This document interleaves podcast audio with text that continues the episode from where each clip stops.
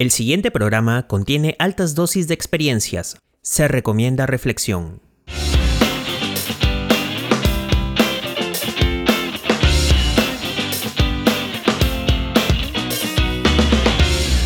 Hola, ¿qué tal? Bienvenidos a un nuevo episodio de Alfa y Omega, cuyo inicio y fin es el aprendizaje.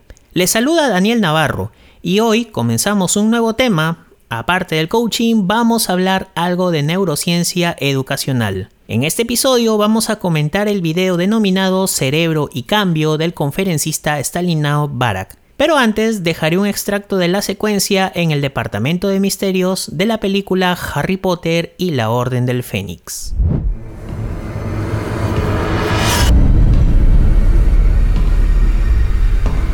¿Dónde está Sirius?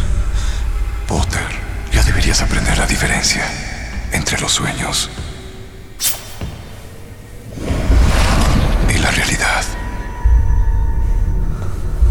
Solo viste lo que el Señor Tenebroso quería que vieras.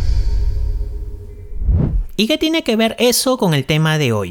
El cerebro no distingue entre la ficción y la realidad. Solo hace que nosotros pensemos y creemos que está bien, lo que es verdadero, lo que es racional. Es por lo que no existe una verdad absoluta.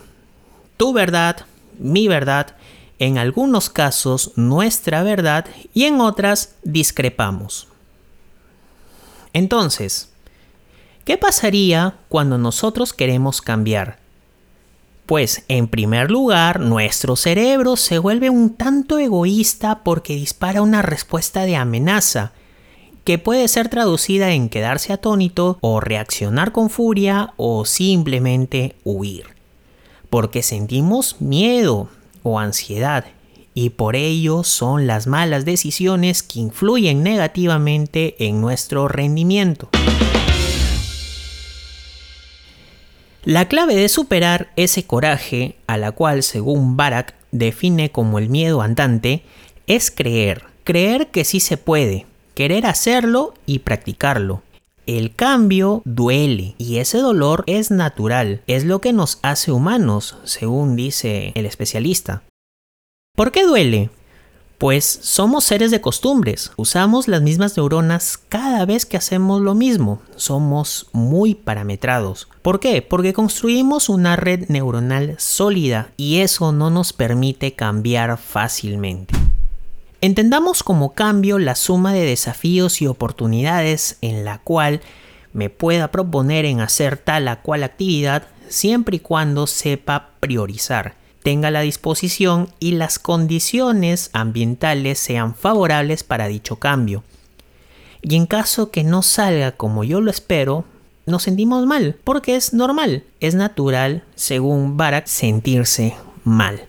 ¿Por qué? Porque la sociedad espera que uno no se sienta mal lo han normalizado a tal punto que todo eso obstaculiza nuestras emociones y eso repercute en nuestro comportamiento y de paso en nuestra performance. Entonces, el cambio se basa en creencias, en la energía que produce nuestra mente. Entiéndase como mente a la suma de pensamientos y emociones. Esas creencias se basan en la crianza, en la experiencia y en el conocimiento. Podemos mejorar porque siempre es bueno mejorar. Todo está en que yo lo crea, yo lo quiera y pueda. Y no importa la edad, porque vamos a desterrar este mito de que a tal edad ya no se puede aprender. Pero eso sí, va a costar mucha motivación. No importa la influencia, no importa el dolor del proceso, el cambio depende de uno mismo.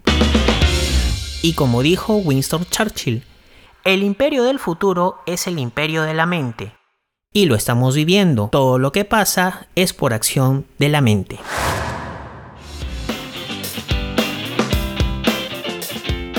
Si llegaste hasta aquí, puedes comentar tu punto de vista para enriquecer este contenido y compartirlo con quien quieras. Es gratis y de muchos aprendizajes. Muchas gracias por escucharme. No te olvides de seguirnos en Spotify, en Google Podcast y podcast.com. Hasta el siguiente episodio. Hasta aquí el podcast Alfa y Omega.